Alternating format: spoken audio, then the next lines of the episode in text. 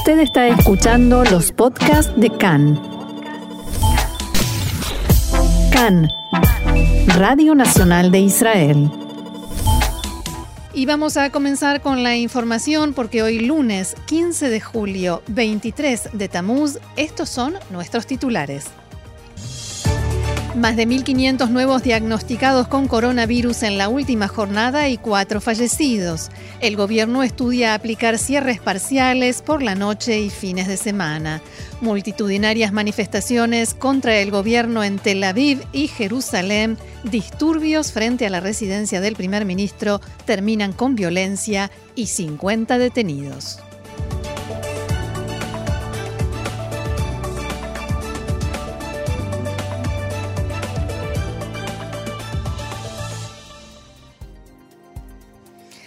Vamos entonces al desarrollo de la información que comienza con coronavirus. Como no, el Ministerio de Salud informó que en las últimas 24 horas fueron diagnosticadas otras 1.573 personas. Ayer se hicieron más de 30.000 exámenes de laboratorio, seis personas más murieron en la última jornada por COVID-19 y en total el número de fallecidos asciende a 375. Hay 195 enfermos de corona en estado grave y 57 de ellos con respirador. El número total de enfermos activos, 22.704 y recuperados 19.734. El primer ministro Benjamin Netanyahu convocó en la tarde de ayer una reunión del gabinete de coronavirus ante el alarmante aumento de la cantidad de contagios. La reunión duró tres horas, tres horas de intensos debates y consultas, tras las cuales el gabinete decidió no imponer por el momento nuevas restricciones. Los ministros decidieron esperar tres días, o sea, hasta el fin de semana, para evaluar qué impacto tuvieron las últimas decisiones tomadas por el gobierno en la lucha contra el coronavirus. De todos modos, las autoridades están estudiando la posibilidad de imponer cierres parciales por la noche y durante los fines de semana para reducir las posibilidades de contagio en fiestas y reuniones sociales. En esta reunión de gabinete de Corona, Netanyahu propuso imponer más restricciones ya, ahora, mientras que el primer ministro alterno, Benny Gantz, sostuvo que para ello es mejor esperar a tener datos actualizados de la cantidad de contagios después de las limitaciones que ya se establecieron y comprobar qué efecto real tuvieron. Quien lidera la línea de optar por el cierre completo es el jefe del Consejo de Seguridad Nacional, Meir Ben Shabbat, y el exdirector del Ministerio de Salud, Moshe Barsimantov, que también fue convocado a las consultas. Varios factores, entre ellos el ministro de Salud, sostienen que el número que impulsará las medidas de cierre es 2.000, 2.000 contagiados por día. Y el primer ministro alterno Benny Gantz le pidió al primer ministro Netanyahu reducir el número de integrantes del gabinete de coronavirus a la mitad.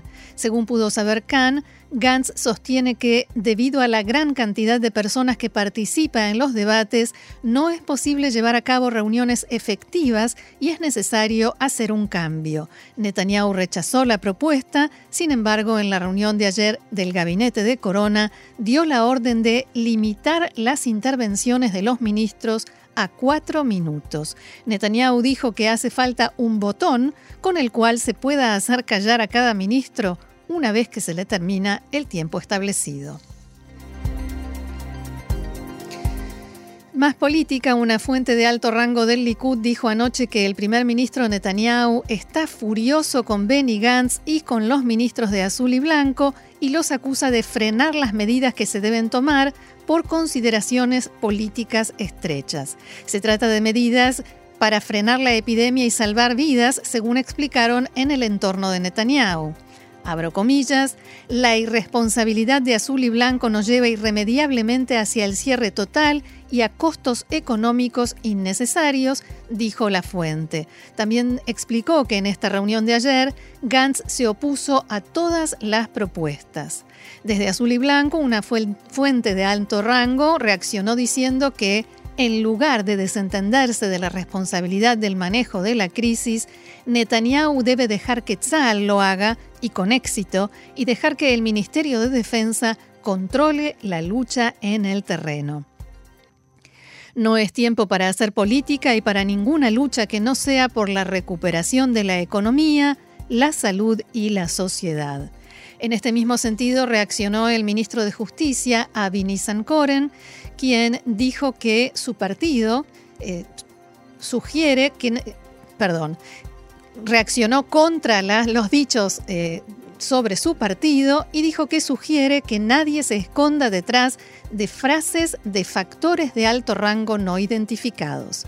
Nissan Koren aseguró que nadie tiene que enseñarle al ministro de Defensa Benny Gantz qué significa conducta responsable y por el bien de la ciudadanía.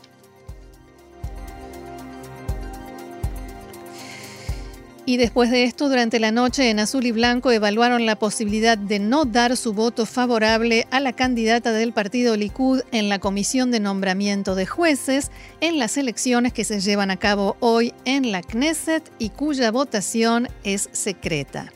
La candidata del Likud es la parlamentaria Osnat Mark y también hay otra candidata que es Ayelet Shaked de Yemina, que como sabemos no está en muy buenos términos con eh, la familia Netanyahu, con el primer ministro Netanyahu.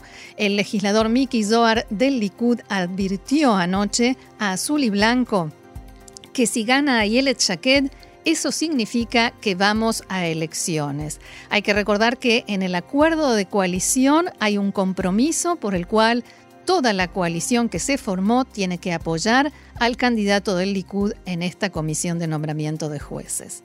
Finalmente, en Azul y Blanco decidieron esta mañana que sí van a apoyar la candidatura de Osnat Mark. En un comunicado que enviaron a todos los parlamentarios del partido, explicaban, a pesar del ataque de Netanyahu contra Azul y Blanco, hemos decidido apoyar la candidatura de la integrante del Likud en cumplimiento del acuerdo de coalición. Según pudo saber Khan, también dentro del Likud admiten que hay varios legisladores del partido que quieren votar por Ayelet Shaked y no por Osnat Mark. Otra polémica, el parlamentario Idan Roll de Yeshatid escribió ayer un mensaje en Twitter en el que se refería a la posibilidad de que se vuelva a decretar un cierre total por la pandemia, abro comillas, el gobierno no tiene legitimidad para imponer un cierre como este y la gente no debe obedecer. Las reacciones no se hicieron esperar, incluso del presidente Reuben Rivlin, que escribió, La lucha contra la epidemia de corona es común a todos, juntos. Los llamados a los ciudadanos a no cumplir las leyes atentan contra las bases judías y democráticas sobre las cuales se creó nuestro Estado. Líderes, tanto de la coalición como de la oposición, sean cuidadosos con sus dichos. Finalmente Roll dijo que fue mal interpretado y se disculpó, aunque no borró el mensaje, por lo menos la última vez que miré el mensaje todavía estaba allí. En diálogo con Khan, Roll dijo que el gobierno no tiene legitimidad para imponer un cierre sin exponer los datos que lo justifican y sin transparencia. No volvió a mencionar la desobediencia, pero sí exigió al gobierno que deje de culpar y acusar a los ciudadanos. Casi 330.000 israelíes se registraron en la última jornada en el servicio de empleo como desempleados, más del doble de la cantidad de personas que recuperaron el puesto de trabajo.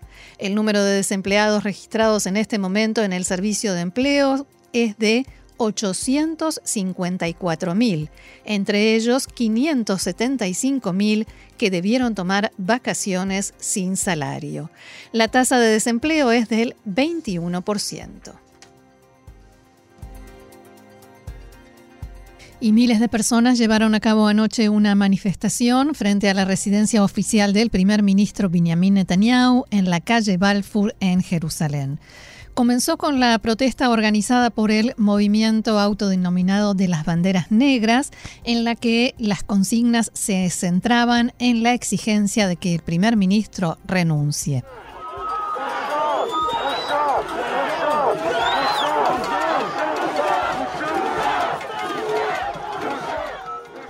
Así sonaba en principio, pero después la manifestación se salió de control y terminó en violencia y vandalismo. Cerca de las 9 de la noche los manifestantes comenzaron a empujar y a tratar de derribar las barreras que había colocado la policía junto a la residencia del primer ministro. También arrojaron huevos y botellas contra los policías y los periodistas y trabajadores de medios que se encontraban en el lugar. La policía, que recibió refuerzos, rodeó a los manifestantes, pero no arrestó a nadie hasta ese momento. Una hora después, miles de manifestantes comenzaron a marchar por las calles de Jerusalén, llegaron a la calle Yafo y bloquearon el paso del tranvía. Algunos de ellos arrojaron sillas, piedras y botellas y destrozaron vidrieras. La policía utilizó medios de dispersión de manifestaciones, un agente resultó herido y ocho manifestantes fueron arrestados, pero allí no terminaron los choques. Los manifestantes regresaron a la zona de la residencia oficial, algunos de ellos incendiaron un contenedor de residuos, otros se sentaron en la calle. Después de varios intentos por sacarlos de allí, los agentes de policía los corrieron por la fuerza, los levantaban y muchos fueron arrestados. Seis horas de protestas que terminaron con 50 detenidos, un policía y varios manifestantes heridos.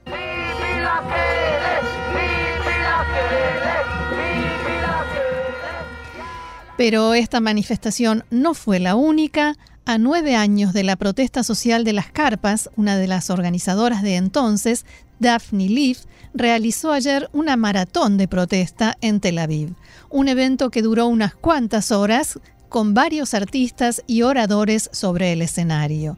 Desde allí Leaf dijo, hace nueve años exigí, pero no hicieron nada. Está claro que estamos al comienzo de una gran crisis y no hay un liderazgo en el cual confiar. La credibilidad colapsó, la desesperación crece. Juntos crearemos una fuerza que genere cambios.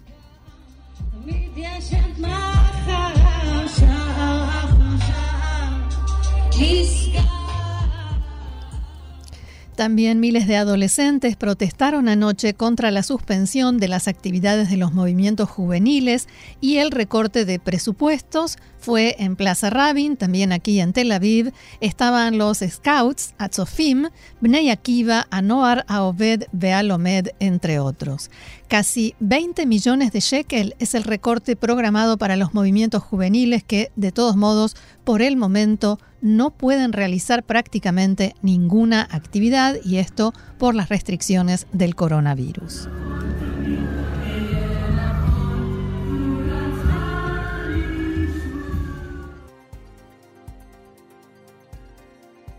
La Universidad Hebrea de Jerusalén anunció en la tarde de ayer un avance en la tarea de descifrar el mecanismo de acción del coronavirus y el intento de encontrar una cura. Sin embargo, hay que tener en cuenta que estos son hallazgos de un experimento realizado en tubos de ensayo en laboratorio y que el material no se probó en absoluto por el momento en un modelo de animales o humanos y no fue revisado por la comunidad científica.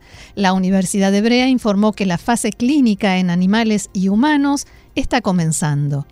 La investigación está encabezada por el profesor Yaakov Nachmias, director del Centro de Bioingeniería de la Universidad Hebrea de Jerusalén, en cooperación con el Hospital Montesinaí de Estados Unidos.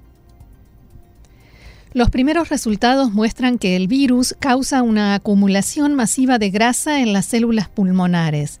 El sistema de escaneo del profesor Najmías mostró que las células pulmonares infectadas con el virus consumían más carbohidratos, como la glucosa, que son necesarios para la rápida distribución del virus, y formaban grasas que se acumularon en el tejido pulmonar.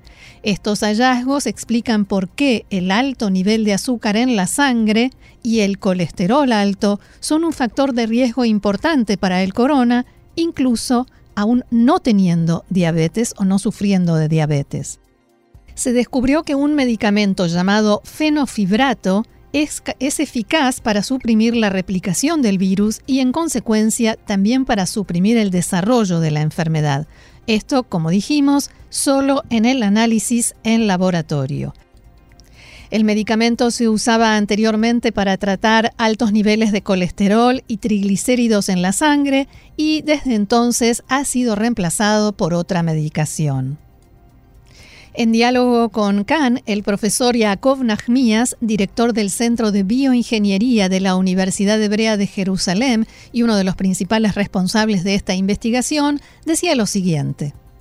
¿En qué consiste esta investigación?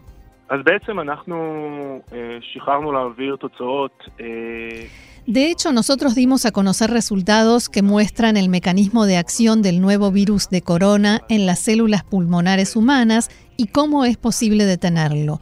Todavía se trata de un experimento de laboratorio, pero muy, muy prometedor.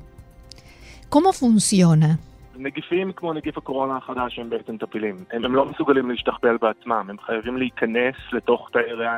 Los virus como el del corona en realidad son parásitos, no son capaces de reproducirse por sí mismos, para eso necesitan entrar dentro de células pulmonares humanas para generar nuevos virus. La pregunta es cómo lo hacen. Lo que nosotros comprendimos es que cuando el nuevo virus del corona infecta el pulmón, produce una acumulación masiva de grasa en las células pulmonares y nuestros pulmones no deben acumular grasa. Eso provoca daño a las células, pero es un sistema que el virus necesita. Lo que descubrimos es que podemos frenar este proceso por medio de un medicamento llamado fenofibrato que se encuentra hoy en el mercado. ¿Es un remedio para una curación más rápida? ¿Es preventivo?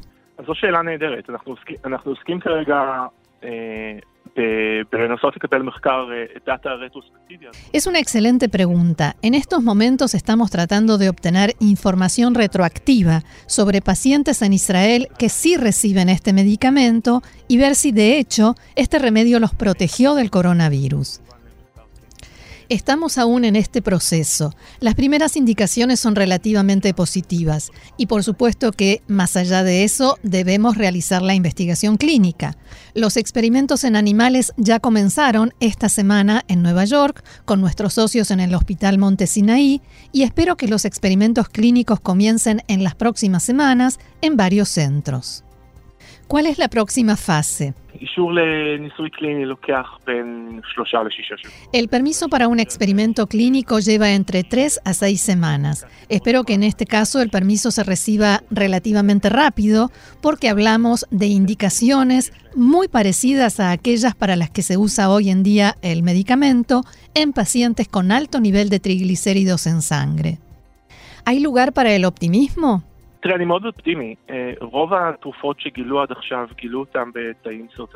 Soy muy optimista. La mayoría de los medicamentos hallados hasta ahora se descubrieron en células cancerígenas o células de mono. En este caso se trata de una célula aislada de un paciente en el estado de Nueva York en las condiciones más extremas que pudimos pensar.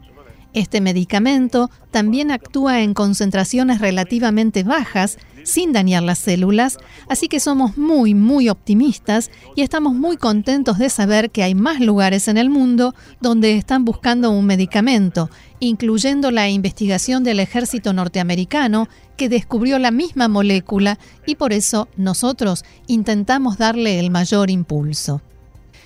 Le pedimos ahora una estimación de tiempo, cuándo se encontrará una vacuna contra el coronavirus, ya sea ustedes u otros científicos en algún lugar del mundo.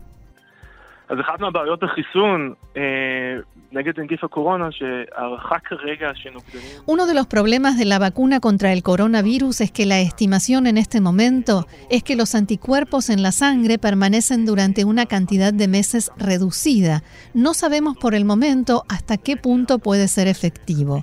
Mi estimación es que ya tenemos varios experimentos de vacunas con resultados prometedores que veremos en un lapso de seis meses a un año.